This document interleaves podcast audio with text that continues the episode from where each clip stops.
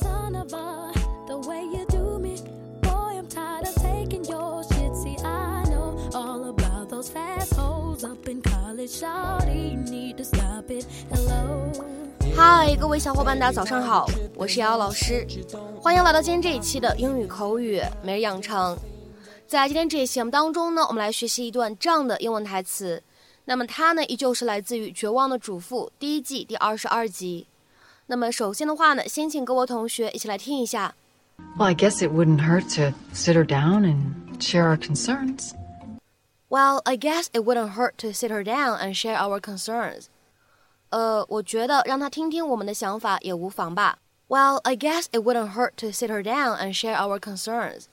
Well, I guess it wouldn't hurt to sit her down and share our concerns.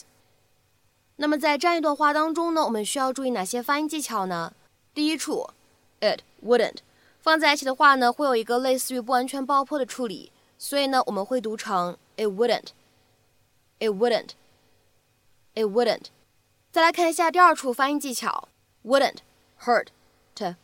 那么这样的三个单词呢放在一起，前两个单词当中呢存在不完全爆破的处理，而后两个单词当中呢存在失去爆破的处理。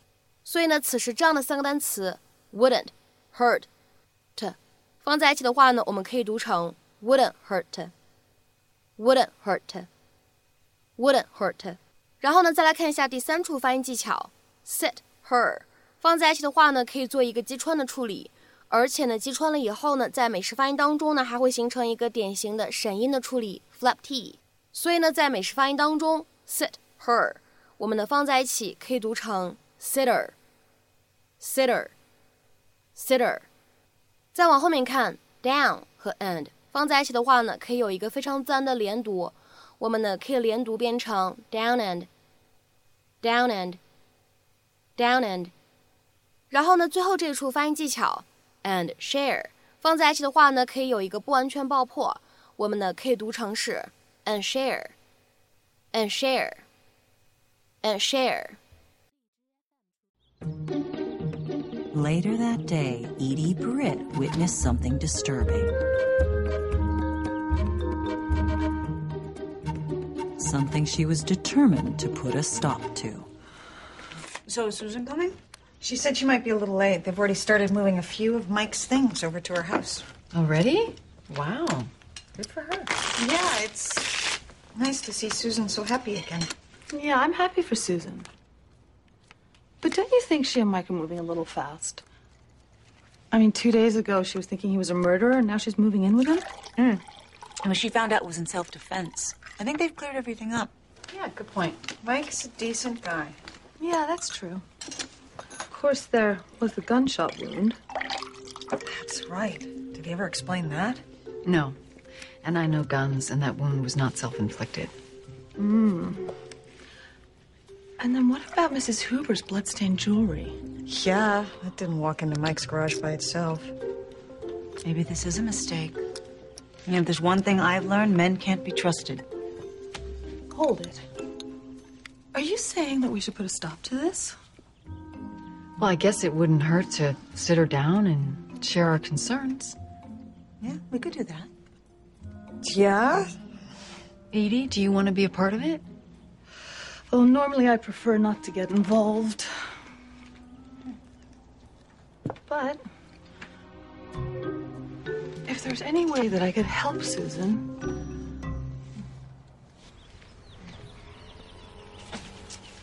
We need to talk. Okay.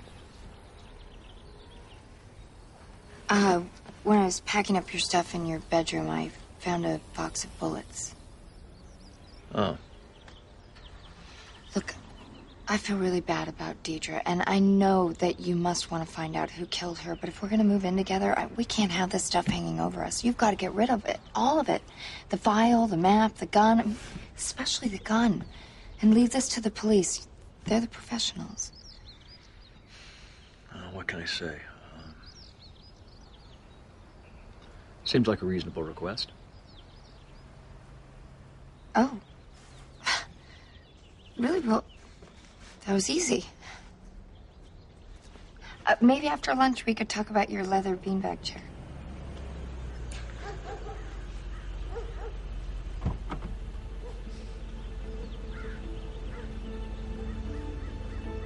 在今天节目当中呢，我们来学习一个跟 sit down 相关的短语，一起来看一下。在英文当中，sit somebody down，那么这样的一个短语是什么样的意思呢？我们来看一下对应的英文解释。首先呢，第一条，to sit someone down somewhere means to sit them there。第二条，to make someone sit down or help them to sit down。所以的话呢，这样一个短语它表示的意思是使某人就坐，让某个人坐下，或者说呢帮某个人坐下这样的意思。下面呢，我们来看一些例子。第一个。I help her go into the room and set her down in an armchair. 我扶她进了房间，让她在一张扶手椅上坐了下来。I helped her go into the room and set her down in an armchair. 下面呢，再来看一下这样一个例子：She helped him out of the water and set him down on the rock.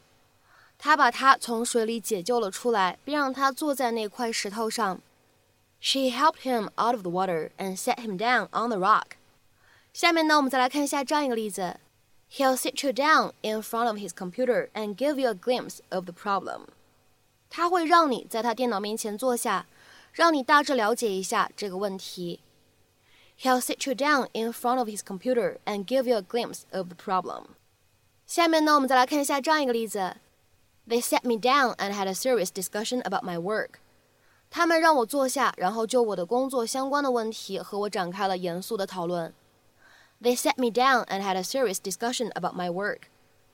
讲到这里呢，也提示一下各位同学，我们今天学习的这样一个动词短语 “sit somebody down” 当中，这个 somebody 它呢也是可以换成反身代词来使用的，也是完全没有问题的。比如说，来看一下这样一个表达，叫做 “sit yourself down”。sit yourself down。那么这样一个短语什么样的意思呢？来看一下英文的解释：to make yourself comfortable in a chair。在一张椅子上让自己坐得舒服。那么下面呢，我们来看几个使用了反身代词的例子。第一个，Come in and sit yourselves down。进来吧，都找个地方坐。Come in and sit yourselves down。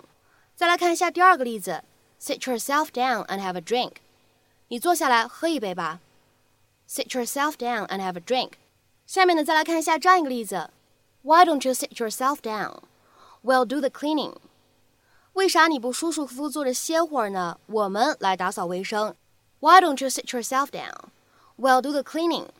再比如说呢，来看一下最后这个例子 ：Sit yourself down and have a cup of tea. 坐下歇会儿，喝杯茶吧。Sit yourself down and have a cup of tea. 那么在今天节目的末尾呢，请各位同学尝试翻译以下这样一个句子，并留言在文章的留言区。She sat him down in front of the fire with a hot drink. She sat him down in front of the fire with a hot drink. 那么这样一个句子应该如何去理解和翻译呢？期待各位同学的踊跃发言。 我们今天这期节目的分享呢，就先到这里，拜拜。